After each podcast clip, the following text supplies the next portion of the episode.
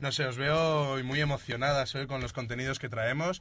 Entonces, eh, como ya he dicho, vamos a abrir nuestra sala de cine y vamos a pasear por los pasillos eh, viendo los carteles donde pone próximamente con los eh, próximos estrenos y, y cuando, bueno, cuando queráis comenzamos. ¿Qué noticias, perdón, qué estrenos eh, tenemos esta semana para hoy? Pues tenemos, por ejemplo, el estreno de mm, la saga de Crepúsculo, una nueva, por ejemplo, que ha sido esta semana ya. Sí, que vamos, ha supuesto un revulsivo para todas las adolescentes españolas, ¿verdad? Exacto. En el Kinépolis se estrenó el pasado miércoles, hizo, se hizo el estreno mundial y, y fue arrollador el éxito. De hecho, Crepúsculo ha conseguido ya un millón y medio de euros de recaudación y apenas lleva tres días en taquilla. Es impresionante. Eh, pues hablando de la saga Crepúsculo, Luna Nueva, danos una, una pequeña sinopsis de la película, por favor, María. Bueno, pues mira, Bella Swan tienta el destino en su intento de conocer mejor a su amado vampiro, Edward Cullen. Un chico guapísimo, ¿eh? Está guapísimo, vamos. Bueno, a medida que se sume en los misterios del mundo sobrenatural del que ansia formar parte, descubre un par de antiguos secretos que la ponen más en peligro que nunca. Nada más cumplir Vera 18 años, Edward decide abandonarla con intención de protegerla. Una desconsolada Bella se va pasando su último año de instituto sola, medio dormida e insensible, hasta que descubre que puede visualizar la imagen de Edward siempre que corre peligro. Su deseo de estar con él a toda costa la lleva a asumir riesgos cada vez mayores. Incluso llega a aficionarse a correr temerariamente en moto a toda velocidad. Madre mía, con esta música de Muse de fondo, eh, hablando del amor de Bella Swan por el vampiro Edward Cullen, eh, es precioso este momento. En Bueno, hay que decir que cantidad, cantidad de gente que se aficionada a esta, a esta saga llenó los cines y va, va de récord esta película. Yo creo que va a conseguir una taquilla increíble. Está batiendo récords. De todos modos, luego en nuestro debate comentaremos un beso y un tomatazo, que me parece que Luna Nueva no va a estar muy bien acogida por la crítica ni por los eh, eh, defensores más fervientes de la novela. Pero seguimos con nuestros estrenos. Ana, ¿qué más puede ir a ver la gente esta tarde al cine? Bueno, esta tarde se estrena Amelia. Tras ser la primera mujer que cruzó el Atlántico, Amelia de repente se convirtió en la novia de América, la legendaria diosa de la luz, famosa por su audaz y excepcional carisma. Sin embargo, a pesar de su fama consolidada mundialmente, su predilección por el riesgo y por ser ella misma una mujer independiente y directa no se apalcó nunca. Fue fuente de inspiración para muchos desde la primera dama Eleanor Roosevelt hasta los hombres más próximos a su corazón, su esposo y agente, el magnate del mundo editorial George Putman, y su amigo durante mucho tiempo y después amante, el piloto Jean Vidal. En el verano de 1937, Amelia decidió acometer su misión más arriesgada hasta ese momento, volar en solitario alrededor del mundo, un viaje al que tanto George como ella creían estar destinados inexorablemente.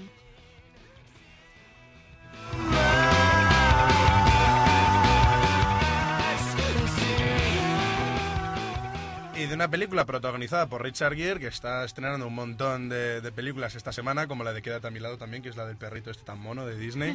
Eh, en plan balto, pero, pero con Oye, personajes pues yo tengo reales. curiosidad de ir a verla, ¿eh? Me ha, me ha llamado la atención. Mm, A mí no mucho, la verdad. Es prejuz- eh, estoy preju- prejuzgando totalmente porque en realidad no la he visto y no sé. Realmente con la, yo creo que con la coña típica pe- la película del perrito, la película del perrito, al final la publicidad que ha hecho que es bastante buena y, hombre, habrá gente que habrá ido a verla, yo creo. Desde luego, los niños que estén viendo Disney Channel eh, tienen publicidad continua sobre eh, la película Quédate a mi lado, o sea que realmente eh, seguro que más de uno habrá ido a verla. Nosotros continuamos con más estrenos y a aquellos que les guste el cine, no en estado puro, porque no es justo decir eso, sino el cine de autor, el cine de los que están comenzando, el cine de directores amateur, noveles, eh, tienen eh, una, una cita con, con los siete cortos capitales, que así se titula este recopilatorio.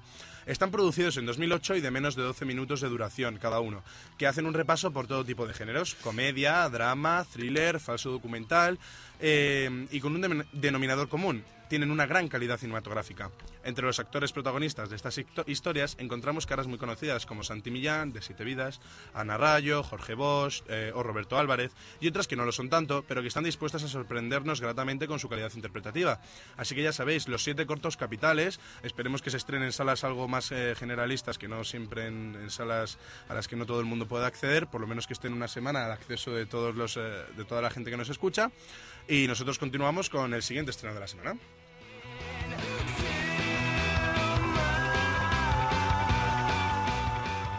Bueno, y continuamos con un nuevo estreno, La noche que dejó de llover. Esta historia de amor está ambientada en Santiago de Compostela y nos presenta al personaje de Splen, un dandy al que solo le gustan tres cosas en la vida: Valle Inclán, los Smiths y las chicas malas con flequillo.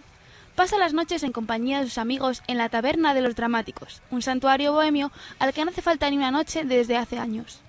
Después de tres meses de lluvia ininterrumpida, de pronto una noche deja de llover. Es entonces cuando conoce a la rusa, una chica mala con flequillo, en la que materializa todas sus ilusiones. Juntos iniciarán un viaje inesperado y surrealista a través de la noche y del interior de ellos mismos por una extraña ciudad de piedra que transformará sus vidas por completo.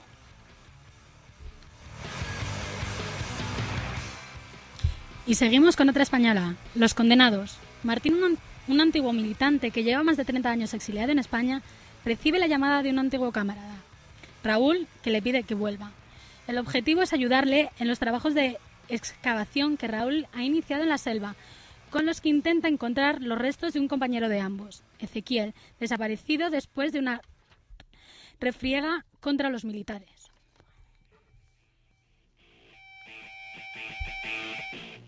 Y terminamos de los estrenos de la semana con la película Under. Under, eh, un casero cuarentón, lleva una vida rutinaria entre su puesto de operario en una fábrica de bicicletas y las labores agrarias del caserío, donde vive junto a su padre y a su hermana. Un día tiene un accidente y se rompe una pierna, por lo que la familia, a pesar de las reticencias de la madre, decide contratar a un inmigrante peruano, José, para realizar las tareas del caserío. La llegada de José modifica la vida, la vida de la casa y la vida de Ander, ya que empiezan a surgirle sentimientos que no sabía que tenía, provocándole un fuerte conflicto interior. Su relación con Pello, su mejor amigo, y Reme, la prostituta de la comarca, también se ve modificada por este personaje que les obliga a posicionarse. Y bueno, ¿qué tenéis que comentar de los estrenos de esta semana? ¿Alguna película en especial que os llame la atención? Bueno, aunque dices tú que no va a tener muy buena acogida por parte de la crítica, yo, yo tengo ganas de ir a ver la nueva de Luna, Luna Nueva porque es que mm, hay que verla. Tanto, tanta publicidad, tanta ilusión que la gente ha depositado en ella, verla hay que ir a verla y luego ya decidiremos si se lo merece la buena aceptación o no se merece la buena aceptación de la, de la gente. Veremos, a ver. A mí la primera no me gustó, Ana. Yo me quedo, como siempre, en Con lo el español. cine nacional y con esos siete cortos capitales Esto- que tienen una pinta increíble. Estoy de acuerdo, los siete cortos capitales, que en cuanto tengamos eh, la crítica de ellos os lo vamos a comentar. Nosotros seguimos en Sunset Boulevard cuando son las 4 y cuarto de la tarde y ya sabéis, si queréis intervenir en directo y contarnos eh, lo mal que lo hace María, por ejemplo, no, O mentira, Fran. mentira, o Fran, o yo, o- bueno, yo soy Fran, lógicamente. Mm, Me estoy poniendo nervioso, chicas. Eh, pues podéis llamar al 91 211 5528, podéis contarnos lo que queráis, lo que queráis, bandas sonoras que queréis escuchar, eh, películas de las que queráis que hablemos. ¿Que queréis que me vaya de aquí y no vuelva nunca más? Pues también lo decís. 91 211 5528. 4 y cuarto de la tarde, seguimos con las noticias.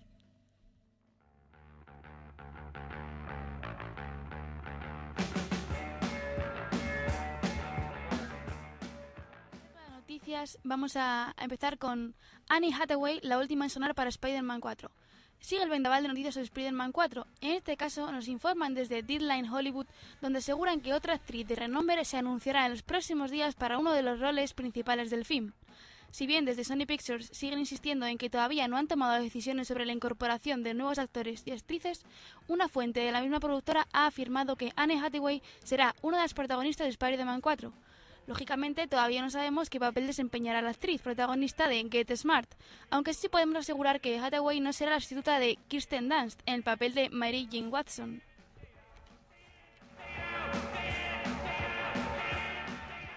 Disney paraliza la producción de 20.000 leguas de viaje submarino. Ha dejado de ser una prioridad para el nuevo dirigente del estudio desde hace unos meses, Rich Ross. Por eso, se ha decidido paralizar la producción hasta nuevo aviso y aprovechar así los recursos ahorrados en sacar adelante otra apuesta aparentemente más segura como Los Piratas del Caribe o On Strange Tides, y que empezará sus trabajos de fotografía principal a partir de mayo. Y es que a cambio de líder, cambio de rumbo. El principal valedor de Captain Nemo 20.000 leguas eh, de viaje submarino, nueva versión del clásico de Julio Verne, era el expresidente Dick Koch, y parece ser que la nueva cabeza pensante no lo ha visto tan claro y ha preferido no arriesgarse. Así que a tres meses de que diera comienzo su rodaje, lo ha paralizado sin más.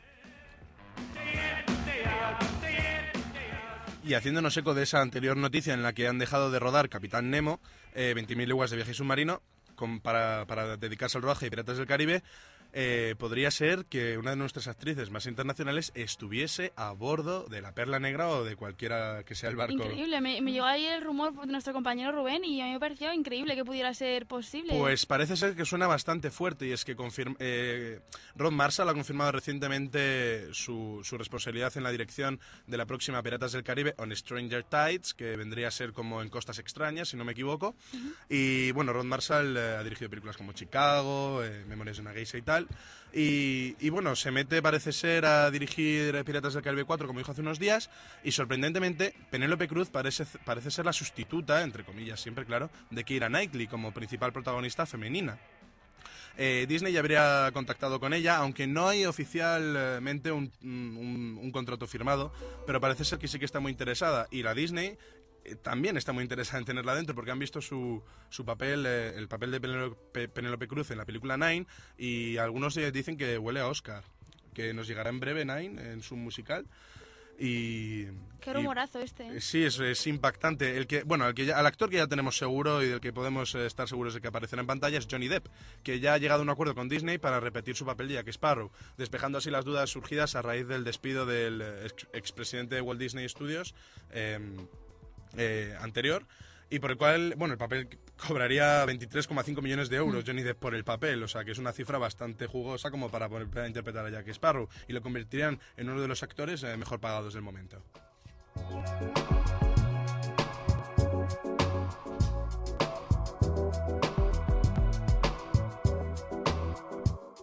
JJ Abrams podría tener su villano para Star Trek 2. Ayer mismo les dejábamos una entrevista al director JJ Abrams donde hablaba de la secuela de Star Trek, en la cual el cineasta comentaba que no tomaría una decisión sobre si iba a dirigir la cinta hasta que no tuviese el guion terminado, que podría ser aproximadamente en un año.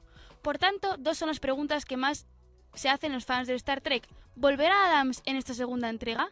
¿Y será Cam el villano del film?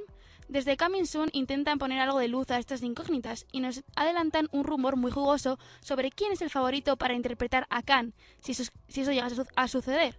¿Quién creen que podría interpretar el personaje hecho famoso por Ricardo Montalbán en el episodio Star Trek de 1967 Space Seed?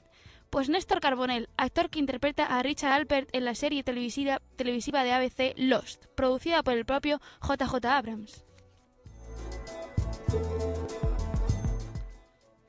Para las fans de Brad Pitt tenemos una primicia. A Brad Pitt también le gustan los videojuegos, Dark Void. Big Entertainment y la compañía de producción de Brad Pitt, Plan, desarrollarán una versión cinematográfica del videojuego Dark Void, una película que según Risk Business tiene muchas opciones de ser protagonizada por el propio Brad Pitt. La película, basada en un juego de Capcom, se centrará en el piloto llamado Will, que ha pasado por unas circunstancias increíbles. Tras sufrir un accidente en el Triángulo de las Bermudas, acaba en un universo paralelo, en donde un grupo de hum- humanos deben luchar contra una amenaza alienígena que creían extin- extinguida desde hacía mucho tiempo. Will y otros humanos ajenos a la resistencia intentarán sumar para superar en efectivos y en armas a los aliens y poder así doblegarlos. Y terminamos nuestras noticias de hoy con otra adaptación de otro videojuego muy conocido, muy conocido y seguro que muy querido por muchos de nuestros oyentes de Sunset Boulevard. Y es que Kevin McKidd habla de la película de Call of Duty. Uy, uy, uy. Hay, hay conocidos que les gusta Hay mucho conocidos, este juego. eh, no diré nombres, eh, solo diré Javier Onrubia, que por si nos está escuchando, que le encantará saber que Call of Duty tendrá tendrá pe- película, concretamente Call of Duty Modern Warfare 2. Y sus números, eh, los números que se están barajando para esta película son impresionantes, porque el juego sigue con su eh, particular maratón de romper récords eh, y que, Activi- que Activision, la compañía que lo programa, va anunciando puntualmente. Y mientras tanto, los analistas siguen haciendo estimaciones sobre cuánto logrará vender el último juego de Activision Infinity Ward, que va a salir, eh, no sé si No, ha ha salido. salido ya. Ha salido ya, ¿no? Pero hace, hace muy poquito. Hace una o dos semanas como mucho. Ya consigue récords, pero increíbles. Pues eh, tales son las ganancias proporcionadas en tan solo dos semanas. Ah, mira, dos semanas el juego que ha salido. Eh, que Activision eh, quiere recuperar más, más de la inversión que ha, que ha puesto. Así que ayer la compañía anunció que el juego facturó 550 millones de dólares en sus cinco primeros días en todo el mundo, empequeñeciendo la cifra de 310 millones de dólares en el lanzamiento americano y británico. La compañía ha comparado sus cifras con las de grandes estrenos del cine, la literatura y los videojuegos de la historia, así que por eso han decidido liarse la manta a la cabeza. Fran, hay que decir que es que está muy de moda esto de hacer películas de videojuegos, porque por ejemplo otra película que también está a punto de estrenarse y que tiene muy buena pinta es la del Assassin's Creed 2, otro juego de PlayStation que ha tenido mucho éxito y, y está a punto de salir y también Tiene película también. planean, sí, planean que tenga muy buen éxito. Tiene película también eh, que se va a estrenar dentro de nada, eh, Prince of Persia. También. va a salir eh, dentro de muy poquito la película, que para el año que viene, si no me equivoco. Eh, bueno, muchos lo decían ya, que los videojuegos podían ser la gran fuente de inspiración para, los, para, para el cine, Sí, ya más que... que nada que tienen un público seguro, porque esos tipos de juegos son juegos que son seguidos por mucha gente que, que siente gran pasión por ellos y que se ve que hay una película en el cine, por supuesto van a ir a verla. Y muchos de ellos son pequeñas películas cuando los estás jugando. Mm, En concreto, Call of Duty eh, tiene una de las historias mejor desarrolladas. Eh, las primeras partes, porque son. Este es el sexto, me parece ya, o el cuarto. Sí, no el sexto, el, el sexto. Has- eh, ha salido ya. Bueno, han tenido muchísimos premios y, bueno, un exitazo in- tremendo. También es normal, os recomendamos, aunque seamos eh, un programa de cine, os recomendamos que juguéis a este juego de PlayStation 3 porque eh, es impresionante. Los gráficos, sobre Los todo. gráficos que tiene, la jugabilidad, todo es, es muy impactante. Entonces. Pues es muy recomendable y bueno, la película esperemos que mantenga las, vamos, mantenga las expectativas que se están generando porque eh, no hay mayor decepción que ir a ver una película sobre un videojuego, no diré nombres, Resident Evil, y que luego la película no te guste, ¿no? Hombre, eso es difícil, como las películas de los libros. Mm, Tienes ya hecha una idea preconcebida y luego puedes llegar al cine y la verdad que igualarla es un poco difícil, pero esperemos que lo consigan. Bueno, algunas películas de videojuegos eh, que lo... Alguna habrá, no recuerdo ahora mismo ninguna, pero algunas... No, por ejemplo, la película de Silent Hill es bastante, bastante buena. Está muy bien adaptada a la historia del, del, del videojuego. Entonces, bueno, veremos a ver qué pasa. De momento no hay ni guion, no hay nada, solo es un proyecto que está en el aire, que parece que está cogiendo bastante fuerza, sobre todo por el dinero que van a recaudar, ya que solo lleva dos semanas. Entonces, eh, seguiremos al tanto para informaros de todo. Nosotros continuamos en Sunset Boulevard cuando son casi las 4 y 25 de la tarde y vamos a empezar con una de nuestras bandas sonoras de hoy. Hoy nos hemos puesto románticos. Hoy, hoy que estoy rodeado de chicas, como siempre realmente, porque María Ortiz, también nuestra realizadora, está por ahí, que también es una chica, como habéis podido deducir por su nombre. y, y vamos a poner una, una, una banda sonora de una película que se llama Cuatro bodas y un funeral. Oh, Ya habéis oído por ahí las primeras notas de la canción I Will Survive de Gloria Gaynor. ¿Habéis visto la película? Sí, preciosa. Preciosa, ¿verdad? me encanta. Pues aquí os dejamos con cuatro bodas y un funeral con la canción I Will Survive de Gloria Gaynor.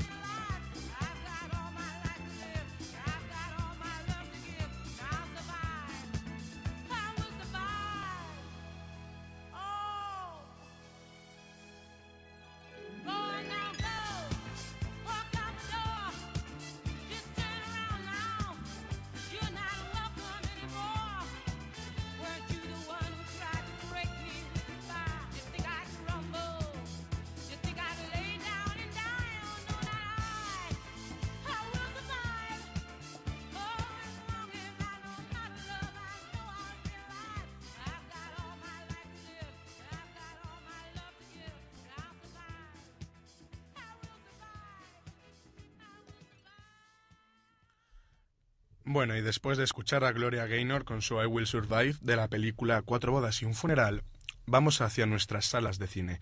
Nos vamos acercando a una sala sórdida, oscura, una sala llena de misterio, de terror, de sangre y un poquito de ciencia ficción de vez en cuando. Vamos a la sala 7.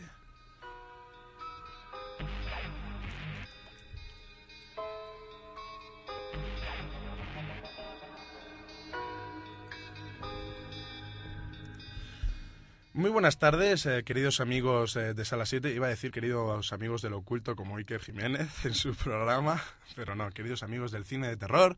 Eh, hoy el Sala 7 va a ser un poquito especial, y es que hoy vais a ser vosotros los que vais a hacer el programa. Hemos salido a la calle para hacer eh, preguntas eh, sobre películas o para que vosotros nos preguntéis escenas que os impactan de las películas de terror, y aquí entre los tres vamos a intentar explicaros cómo se hicieron esas escenas tan terroríficas, cómo se logró que, fue, que sean tan efectivas incluso hoy en día, porque mucha gente nos pregunta por películas muy antiguas ya. Entonces, vamos a empezar con la primera pregunta de esta tarde.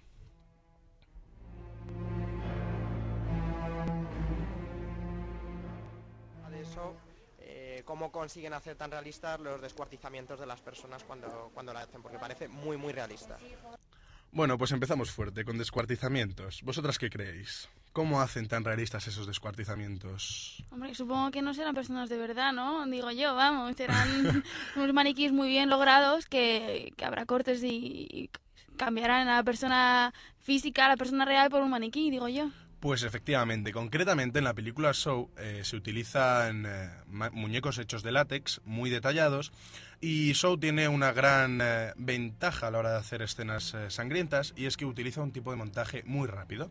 Al hacer este montaje tan rápido, en realidad tú ves de una manera muy breve el momento en el que se arranca una pierna, hay un corte, entonces no te da tiempo a apreciar realmente mm, el si es un muñeco, si es un detalle o no, porque es más el poder de la sugestión que tiene este montaje tan eh, rápido y tan, eh, eh, tan efectivo, por otra parte, que el hecho de que el muñeco sea muy realista, que lo son. Son muñecos de látex hechos por auténticos, por auténticos profesionales, que son escultores en su mayoría. Y, y están muy detallados. Normalmente, antes de hacer una película de terror, se hacen estudios eh, anatómicos del cuerpo humano según la zona que se vaya a descuartizar. Parece muy, muy, muy.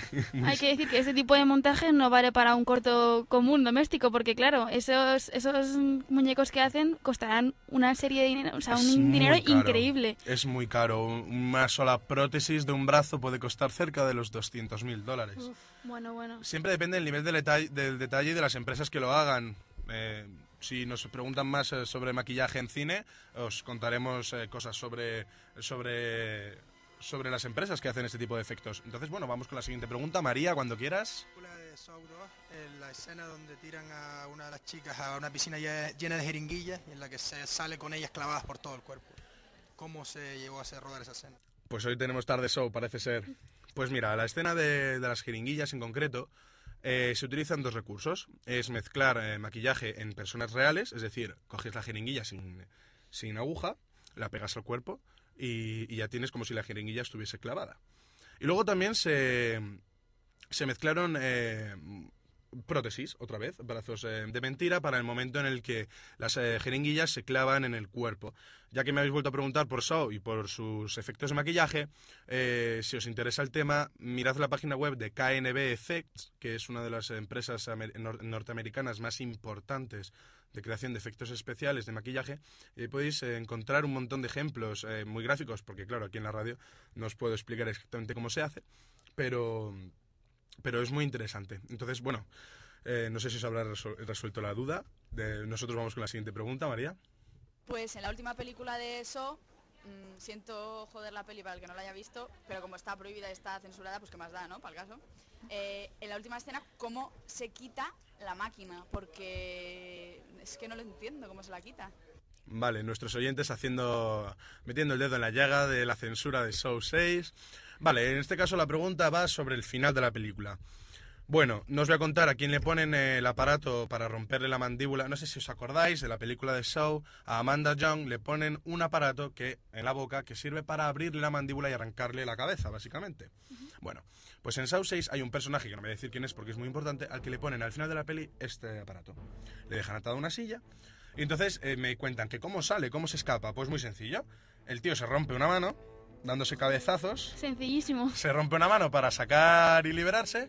Abre con la mano rota, que no sé cómo lo hace, abre la, el otro, la otra esposa. Y para que la máquina no se abra ah, hacia arriba y hacia abajo y le arranque la mandíbula, pues lo que hace es en- quedarse enganchado en unos barrotes de una ventana, que son horizontales. Entonces pone el aparato entre esos barrotes y se abre el aparato, eh, se abre el cepo, pero no le arranca la mandíbula. Y ya está. Así es como lo evita.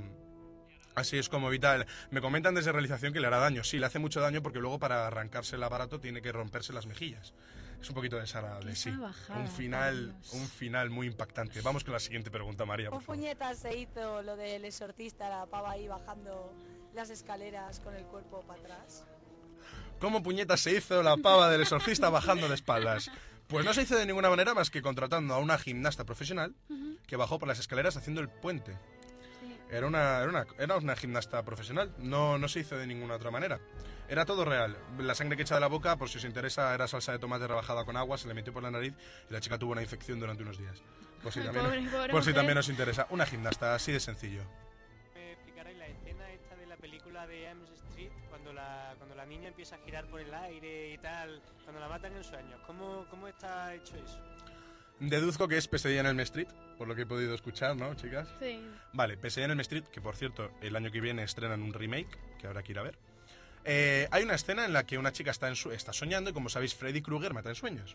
Bueno, pues la chica está soñando y entonces de repente empieza a como a levitar por la habitación mientras le van saliendo heridas por el cuerpo y empieza a levitar. ¿Eso cómo se hizo? Empieza a rodar por las paredes, bueno, un desastre. ¿Cómo se hizo? Pues se construyó una habitación en un estudio, una habitación eh, enganchada a dos motores que la hacían girar, es decir, la chica giraba de verdad. La chica iba girando por las paredes, se caía de un lado a otro y llevaba cuerdas de seguridad, claro, que se quita, que no se quitaron por ordenador, realmente eran unas cuerdas muy finas que no se ven. Y, la óptica no las co- recogía entonces, porque por aquel entonces no se utilizaban efectos de ordenador. Pero básicamente es eso, una habitación que iba rodando sobre sí misma para que la pudieran andar por el techo y todo, y todo eso. Yo tengo una pregunta con respecto a esto. A lo mejor te pongo un aprieto.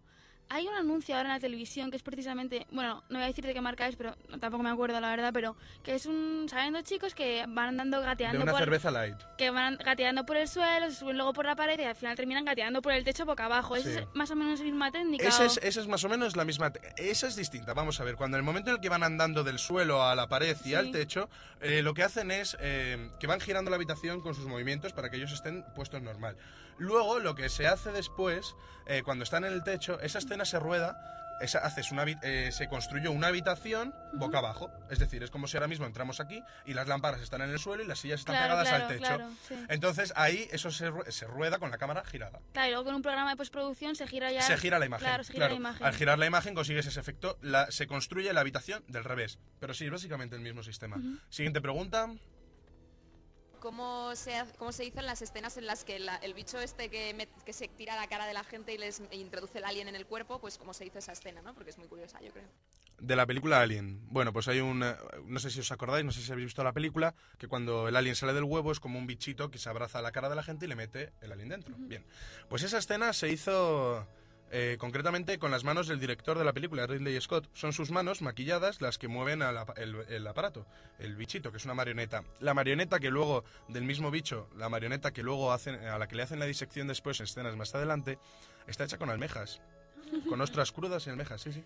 Eh, hace como la parte interna de- del bicho. Y se hizo pues muy artesanal, ya os digo, con material... Bueno, imaginaos cómo olía en el rodaje, lo cuentan los actores que Y, fue... y luego las manos, ¿cómo no se veían? Estaban La- verdes, estaban Si tú, como- te fijas, si tú te fijas en el bicho, eh, parecen dos manos puestas eh, juntas por las muñecas y, y como si fuera una pinza. Sí. Entonces, realmente, si te fijas, son, son dos manos, Sí, solo sí. que están maquilladas. Se le, se le pusieron prótesis a, a Ridley Scott para que parecieran dedos más largos y no. Recordase más a una araña que a, una, que a unas manos.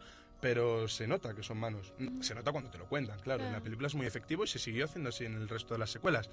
Así que, más preguntas, María. Hola Fran, yo quisiera preguntarte sobre la película de los hermanos Punk, The Messengers, la parte en la que sale el niño andando, que parece como cámara lenta, pero a la vez rápida, no sé, quisiera saber cómo, qué proceso hay detrás de todo. Pues te has respondido tú sola, porque se hace así. se hace cambiando eh, la velocidad en edición. Tú ruedas a una velocidad determinada en el rodaje y luego en edición lo que haces es cambiar las velocidades de manera que parezca que el, niño, en este caso, que va caminando por el techo y tal, tiene movimientos muy espasmódicos. El tema está en cómo hacer que eh, personajes que se están moviendo eh, con una velocidad normal cuadren en la misma escena con ese personaje que se está moviendo en distintas velocidades. Pues es muy sencillo, bueno, muy sencillo. Lo que, lo que haces es eh, rodar al niño, en este caso, en, una, en un croma, en una pantalla verde, para después integrar la imagen donde tú quieras. Y, y lo grabas de esta manera. Entonces luego quitas todo el fondo y pones solo al niño en la imagen. Tú ruedas la imagen física a velocidad normal y después en postproducción por ordenador metes al niño grabado eh, con distintos, distintas velocidades de cámara. Y así es como se hace. Siguiente pregunta. película del amanecer de los muertos que pareciera el esófago, los intestinos de alguien, tantos kilos de salchichas, salchichas y salchichas. ¿Cómo lo colorearon? ¿Cómo hicieron? Pues no eran salchichas, eran tripas de cerdo. En todas las, en todas las películas de zombies, en absolutamente todas, cuando se utilizan intestinos y cositas de estas tan agradables, son de cerdo. Son todos de verdad. Son porque es, no se ha creado ningún... Es que es lo más efectivo porque es lo que más se parece a la anatomía humana. Entonces, ¿Tampoco por- es muy caro? No es caro, no es caro. Eh, bueno, no en todas las películas. Las más alto presupuesto sí que se utilizan ya prótesis, pero se utilizaban eh, eh, casquería, casquería de cerdo, básicamente. En la película de Ring, ¿cómo hicieron para que la chica saliera del pozo detrás de la otra, detrás de los... Pues la salida del pozo de la protagonista de The Ring es uno de los efectos más sencillos y más eh, utilizados en el cine. La cámara está puesta sobre el pozo, por lo que tú ves el fondo del pozo y la chica escalando. Llevaba cuerdas, ya está, no tiene más. Llevaba cuerdas que iban empujando de ella, ah, iban tirando de ella hacia arriba y luego se esas sí que se quitaron por ordenador. Esas eh, se sustituyeron después, se borraron por ordenador, fotograma fotograma y ya está, así tienes el efecto.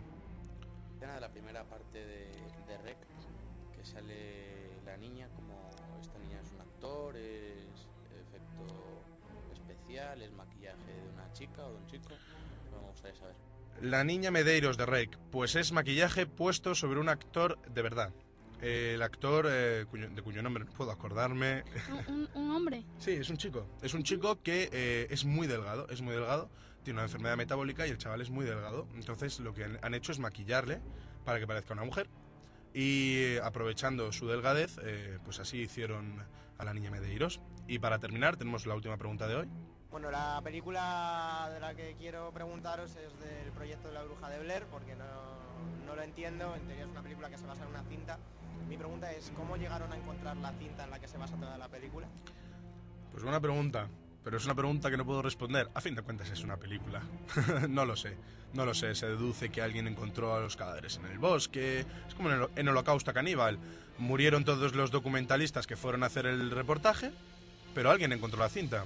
Entonces, bueno, pues eh, hay que darle rienda suelta a la imaginación. Lo siento, no tengo la respuesta para eso. Me comunican que no tenemos más preguntas para hoy. Entonces, aquí cerramos la sala 7. Si estáis interesados en hacer cualquier tipo de preguntas sobre cualquier peli de terror o de ciencia ficción, podéis llamarnos al 91 211 5528. Cuando son las 5 menos 20 de la tarde, cerramos la sala 7 por hoy. Hasta la semana que viene.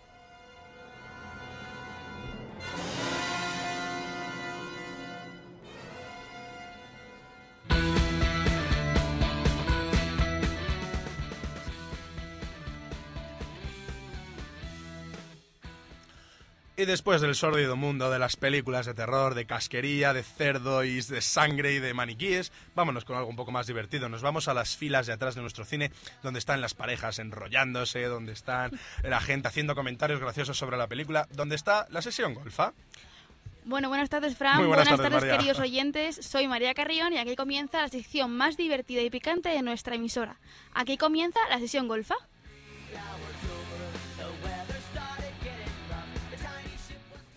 Hoy nos adentramos en una película del año 2005 que en España se estrenó con el título de 12 fuera de casa. En esta sección nos encargamos de destripar películas fundamentalmente comedias y algunas de ellas un poco, o quizás según Fran, demasiado pastelosas y romanticonas. A mí 12 Pues- fuera de casa me gustó, ¿eh? Pues hoy vamos a dejar de lado el amor de pareja para centrarnos más en el amor fraternal entre las familias. Porque probablemente, chicos, estemos de acuerdo en que no hay casi nada que nos más nos pueda importar que nuestras familias, es decir, nuestros padres, hermanos, tíos, abuelos. somos conscientes de que la sangre de nuestra sangre está por encima de lo demás. Es verdad que en la sociedad en la que vivimos nos cuesta un poco eh, no olvidarnos de lo, que de lo que verdaderamente importa y dejarnos un poco de lado a los que más queremos. Eso es precisamente lo que esta película pretende transmitirnos, que no dejemos de lado eh, lo que más nos puede importar, que es nuestra familia. La familia, como diría Don Vito Corleone. Bueno, Tom y yo fuimos claramente muy, muy, muy optimistas. Por supuesto, siempre hay buenos y malos momentos a lo largo del camino. Y con 12 hijos aprendes muchas lecciones. Pero nunca estás preparado para la lección en la que miras a tus hijos a los ojos y pronuncias la palabra más dolorosa. Adiós. Esta es la historia de una familia estadounidense. Nora, la hija mayor del padre más popular de Estados Unidos, Tom Baker, está casada y espera un bebé. Encima de eso, su otra hija, Lorraine, se ha graduado de la preparatoria y piensa viajar a Nueva York para residir allí, por lo que Tom decide tomar a la familia entera en vacaciones para conseguir estar más cerca de ellos. Lleva a sus 12 hijos al lago Winnetka, en Wisconsin, que ha sido el lugar en el que siempre han pasado sus vacaciones pero toda su tranquilidad se acaba cuando consigue allí, cuando coincide allí con su viejo y eterno rival Jimmy Murtagh, para así luego enfrentarse a ambas familias en una gran contienda. Un desastre. Mis hijos han metido la pata, pero no son un desastre. No eres bastante estricto. Ser padre no es un concurso de popularidad, Tom, pero supongo que si lo supieras tus hijos no serían tan indisciplinados. El único problema con mis hijos es que salen con los tuyos. A mi hija no la han pillado robando. Y mi hijo no ha destrozado la pista de tenis. ¿De verdad crees que no educo bien a mis hijos? Sí, sí, sí, sí es. Y un día reventarán. Pongamos a prueba esa teoría. El día del trabajo. Murtagh contra Baker. Muy bien. A partir de ahora ni se ve a los Murtagh, ni se habla con los Murtagh, ni se piensa en los Murtagh. ¿Y no podemos competir y seguir viéndolos, papá? No. Ahora no soy vuestro padre, soy un entrenador. Y entrenaremos dos veces al día, cada día, y empezamos ahora mismo, en diez minutos. Bueno, ¿y qué más? ¿Qué más podemos contar de esta película? Pues que Chipper by the Dozen 2 o Desde fuera de casa es la secuela de la popular película norteamericana Chipper by the Dozen, que aquí en España se llamó 12 en casa. Es una producción eh, filmográfica producida por 20th Century Fox y protagonizada por un reparto bastante numeroso, con artistas de la talla de Steve Martin, eh, como que actúa en El padre de la novia que todos conocemos, que continúa dando vida a Tom, mientras que Eugene Leaf, la American Pie, encarna al patriarca de los Murtagh. Ellos son los padres de la numerosa familia de 12 chicos muy divertidos, la familia Baker, y además cuentan con un elenco original de la primera producción como el Superman televisivo Tom Welling, que a todas las chicas nos encanta, el de Smallville, la cantante, sorprendente esto, Hilary Duff, y Pipe Rabo de Barcoyote, la que la semana pasada traje aquí la, la película de Barcoyote, eh, que interpretan a algunos de los hijos de Martin. Pero en esta ocasión la cinta cuenta además con las actuaciones especiales de Eugene Leaf, Carmen Electra, Taylor Lautner, Jamie King, Robbie Amell y entre, otros. El director de Oz en casa, Sawan Leaf, no pudo encargarse de la dirección de esta segunda parte, por lo que cedió el puesto a Adam Sackman, que, ya protagonizó, o sea, ya dir- dirigió películas como Se montó la gorda, y que es uno de los directores de películas cómicas con más éxito de los últimos años. La película comenzó a grabar se comenzó a grabar el 13 de junio de 2005 en Toronto, en Canadá, y, se terminó de filmar en menos de tres meses, hasta el 12 de septiembre de 2005. Chipper Boy Dawson eh, debutó en cine en, en diciembre de ese año y, y estuvo en 3.175 cines en todo Estados Unidos y en una semana de debut en taquilla logró recaudar más de 15 millones de dólares y ocupó el segundo puesto de la carta de taquilla en Estados Unidos, o sea que obtuvo muy buen éxito. Eh, la segunda parte de Más barato por docena o 12 fuera de casa logró recaudar más de 82 millones de dólares en Estados Unidos. Algunas curiosidades que voy a contaros es que, que, por ejemplo, aunque las críticas de la película fueron levemente negativas, la taquilla de la misma produjo un gran éxito, como ya he dicho antes. Sin embargo, hay que decir que no superó la recolección de los cines de, de la primera parte de la saga, eso fue un poco peor. El, el director de la primera película eh, aparece en la escena de, de como recepcionista del hospital cuando Nora va a dar luz a su bebé. O sea, y por ejemplo, Jessica y Jim Baker son hermanas gemelas en la realidad. Eh, digo, en la, en, en la película, pero sin embargo, en la vida real, Jessica es un año mayor que Kim. El actor Aston Catcher no aparece como novio de Nora en, este film, como aparecía sin embargo en la primera parte, sino que es Jonathan Bennett quien, hace el guion de Aston Catcher. Además, cuando Sarah y Elliot van al cine a ver la, era del hielo, Tom le dice a Jimmy que esa película es de clase G, es un- una categoría que, que ponen en Estados Unidos, pero en realidad ese film es de clase A para todos los públicos. Otro aspecto que hay que destacar es que La Era del Hielo fue lanzada en 2002 y ellos estaban en 2005 viendo la película en el cine, o sea, un- hay un, Hay un desfase temporal un un tanto. gran problema de, de tiempo, sí. Luego, la escena donde Lorraine se gradúa en, en el colegio Lakeside eh, fueron realmente grabadas en la Universidad de San Andrews, en, en Estados Unidos. Y el lago Win- Winnetka, que es el que sale en la película, es un lago ficticio. Hay que decir que no existe, no está Que en nadie, Wisconsin. que nadie vaya al con viajes preguntando por el lago Winnetka, que no va a ir a ningún sitio. Bueno, eh, hay que decir que, que, que Megan Fox, la famosa Megan Fox, hizo un cameo para, para esta escena eh, como, como público.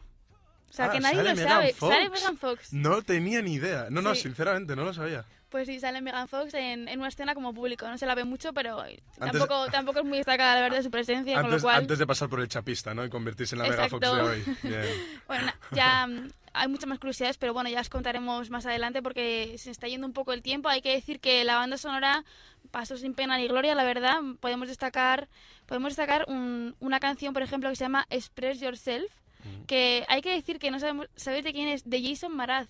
¿Sabéis quién es? El que hasta- actualmente está muy muy de moda por la película I'm Yours, I'm Yours. Que, que en aquel entonces era poco conocido, hay que decir. O también hay otra, hay otra canción como la de Why Can't Be- We Be Friends, que es muy famosa, y sobre todo esta que estamos escuchando, que es una canción de Stevie Wonder que se llama I Wish. Con esto termina esta semana ya em, el- la sesión golfa, así que nos vemos la semana que viene. Y Frank quiere hacer un pequeño apunte antes de que terminemos. Mm, no sé si sabes que uno de los eh, hijos del personaje de Eugene Levy, de la familia que va contra de la Steve Martin, es Jacob, el de Luna Nova. Sí, sí, eso mm, lo sabía, que era, que era Jacob, muy Es- pequeñito, sale es- muy sí, pequeñito. Sí, sí, sí, cuando era muy pequeñito. Sí, sí, sí. Y es él, es, es él, porque además la película la vi hace poco y dije, este chaval me suena. Busqué su nombre en internet y era Jacob de Luna Nueva. Pero era muy pequeño, así que que nadie vaya con intenciones poco decorosas porque no va a haber nada. Bueno, pues lo he dicho, que esto es todo por, por esta semana. Nos vemos la semana que viene con otra película muy buena que tampoco, tampoco os voy a decir porque os dejo con la intriga como siempre Como quiero siempre, hacer, como siempre como quiero hacer, porque mm, yo creo que es mucho mejor la intriga que no saber lo que toca la semana que viene. Así que espero que os haya gustado esta semana y nos vemos la semana que viene. Besos.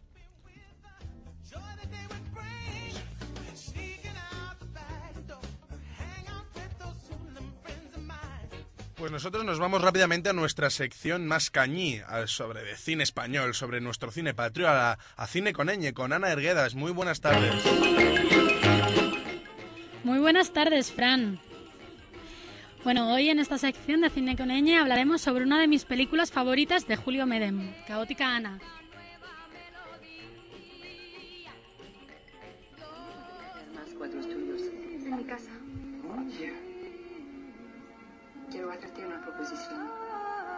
A mi residencia de Madrid. Ahí viven otros jóvenes excepcionales. Nunca me he enamorado. Yo tampoco.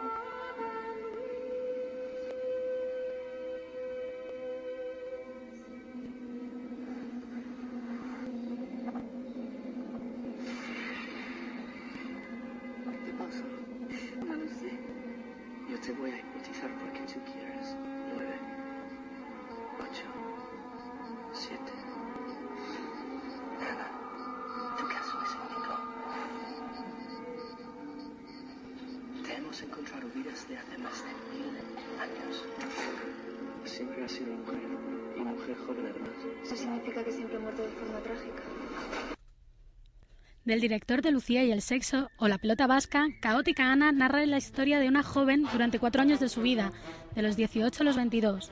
Una cuenta atrás hasta el cero, como la hipnosis, a través de la cual Ana comprueba que no vive sola, que su existencia parece la continuación de otras vidas de mujeres jóvenes que murieron de forma trágica y que habitan en su memoria inconscientemente.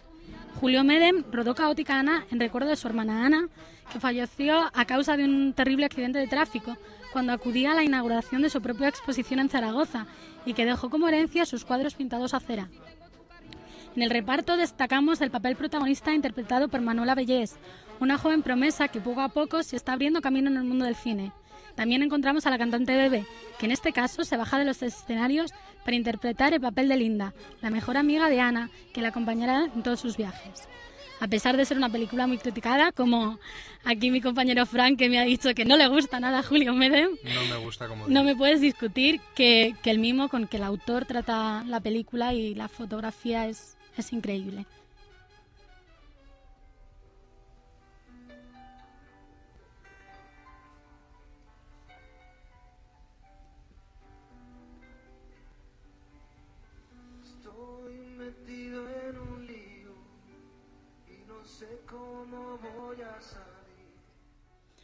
Bueno, y con esta preciosa canción, Agárrate a mi Ma- María, de Los Secretos, termina esta sección de Cine con Ñ.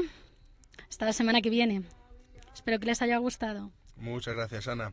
Nosotros continuamos en Sunset Boulevard cuando son las 5 menos 10 de la tarde. Como antes colgado y por eso vine a ti. Agárrate fuerte a mí,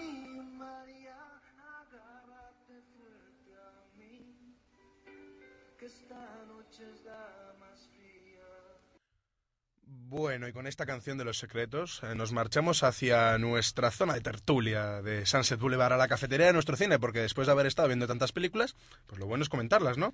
Entonces, eh, ¿qué vamos a debatir hoy, chicas? ¿Qué os parece si hablamos de la decisión del presidente de la Academia de Cine, Alex de la Iglesia, de haber eh, puesto como presentador de los Goya a Andreu Buenafuente? ¿Cómo, ¿Cómo habéis recibido esta noticia que salió el martes, si no recuerdo mal?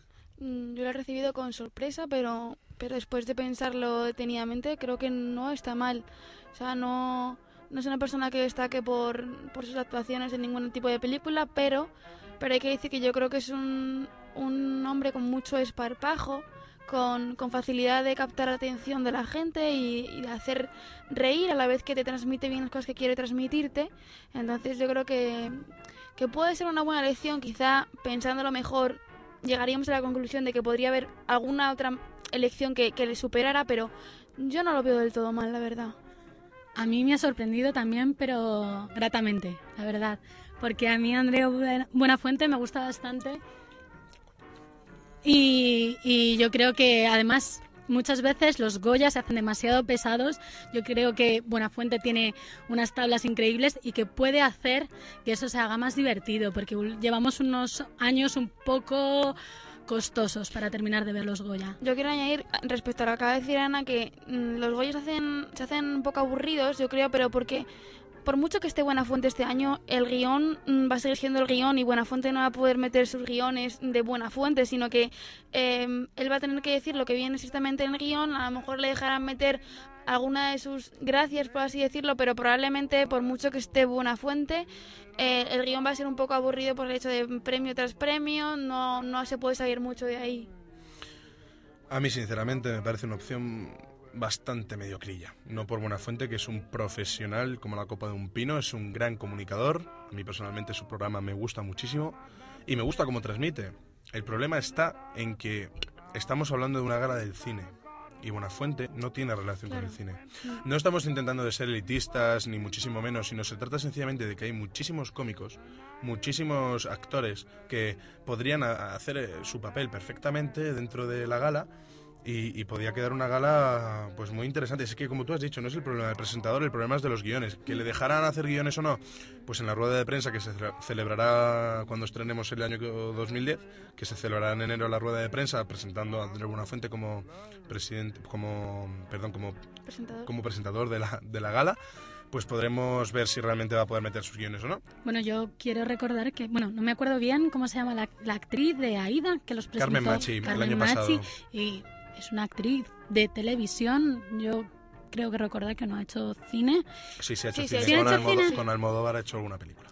Bueno, pero No mucho cine, siempre papeles secundarios. Por- mucho es, teatro. muy- es conocida por teatro y por televisión, básicamente. Pero hablando del guion, aunque no se puede comparar, eh, por ejemplo, a Carmen Machi la teníamos concebida como Aida, una persona que suele hacer mucha gracia. Eh, sabemos que ella no hacía los guiones, eh, claramente, pero aún así, ¿sabes? Luego llegó a los, Os- a los, Oscar, joder, a los Goya y, y entonces todo el mundo dijo, hombre, nos esperamos otra cosa porque esta mujer mm, siempre ha tenido fama de, de ser una mujer que hace gracia, que hace una cosa divertida. Sin embargo, vemos que el guion de los, de los Goya, estoy empeñada, Estaba- eh, es, muy, es muy estricto y es muy de Estaba premio muy premio, encorsetada, claro, eh, sí. muy, muy esquematizada.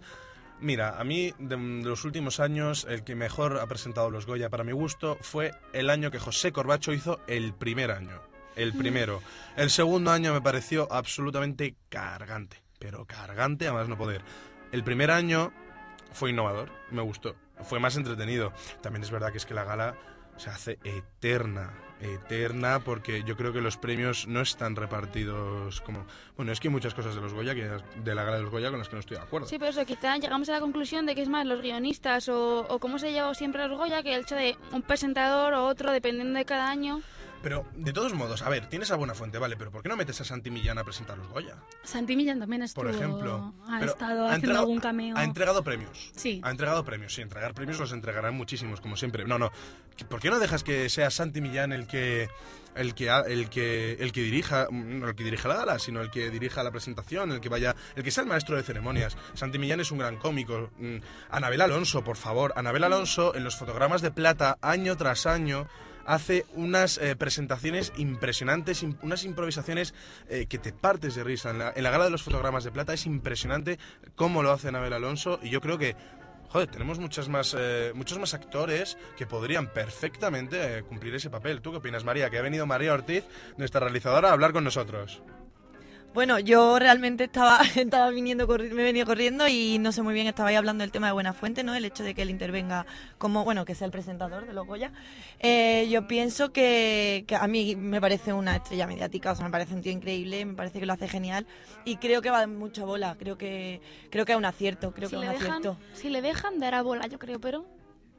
Pues división de opiniones como siempre en nuestro debate y ahora vamos a terminar con una recomendación, con nuestro beso o con una huida despavorida del cine, con nuestro tomatazo. Así que María, si quieres abrir tú la sección beso tomatazo. Beso tomatazo, pues yo mm, diría la película, bueno, realmente no es un, eh, eh, la, la estrenaron hace bastante tiempo, pero es una película genial y la sigo recomendando de Woody Allen y si la cosa funciona, peliculón, hay que verlo.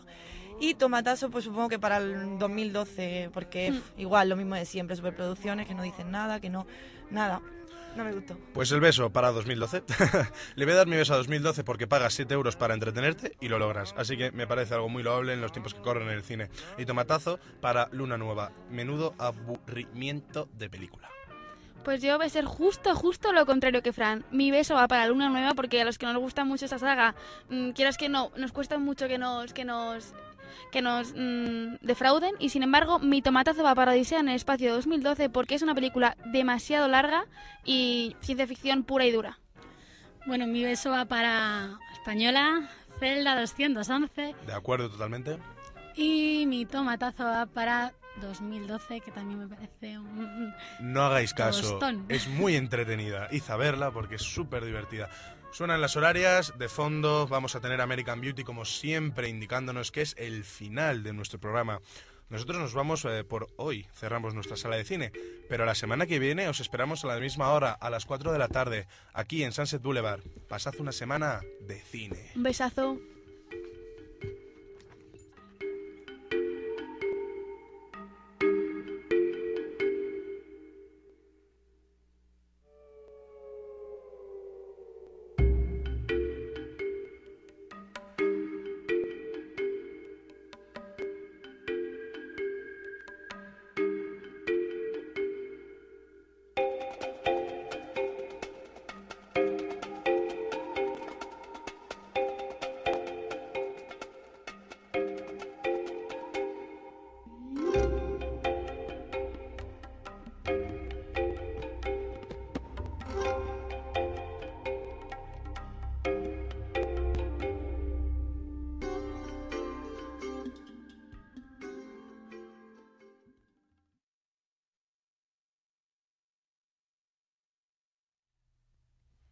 Hola, muy buenas tardes. Son las 5, una hora menos en Canarias.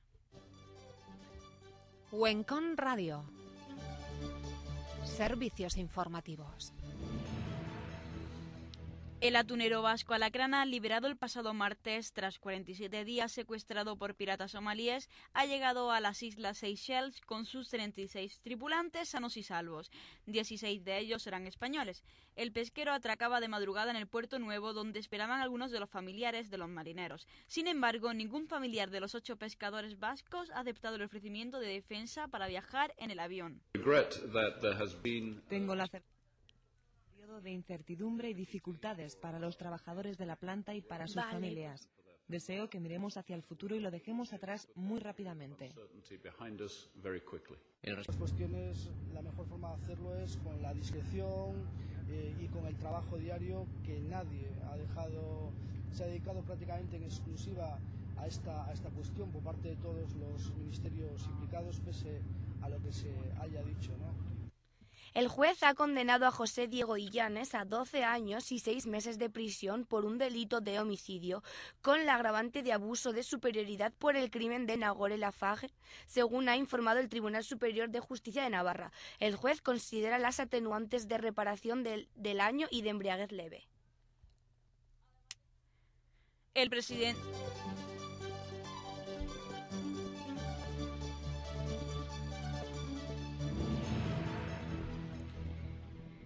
El presidente de la autoridad palestina, Mahmoud Abbas, anunció este viernes que las elecciones presidenciales y legislativas previstas para el próximo 25 de enero van a ser finalmente aplazadas debido al rechazo del movimiento para la resistencia islámica, Hamas, y confirmó que su decisión de no presentarse a la reelección es definitiva.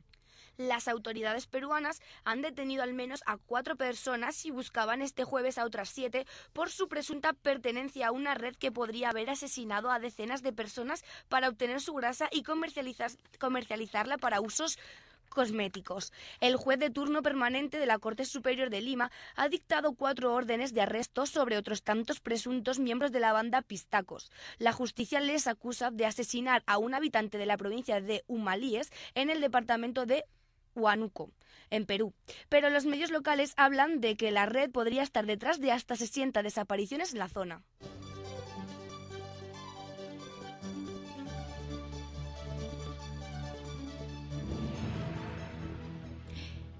El ministro de Industria, Turismo y Comercio, Miguel Sebastián, ha dado hoy a entender que el plan de reestructuración de General Motors aplicarán en Opel será mejor que el de Magna para la planta zaragozana de Figueruelas. Sebastián, que ha realizado estas declaraciones tras reunirse con el máximo responsable de General Motors en Europa, Nick Reilly, indicó que en el plan industrial de la factoría aragonesa tiene que tener un futuro más que prometedor. Tengo la certeza de que ha sido un periodo de incertidumbre y dificultades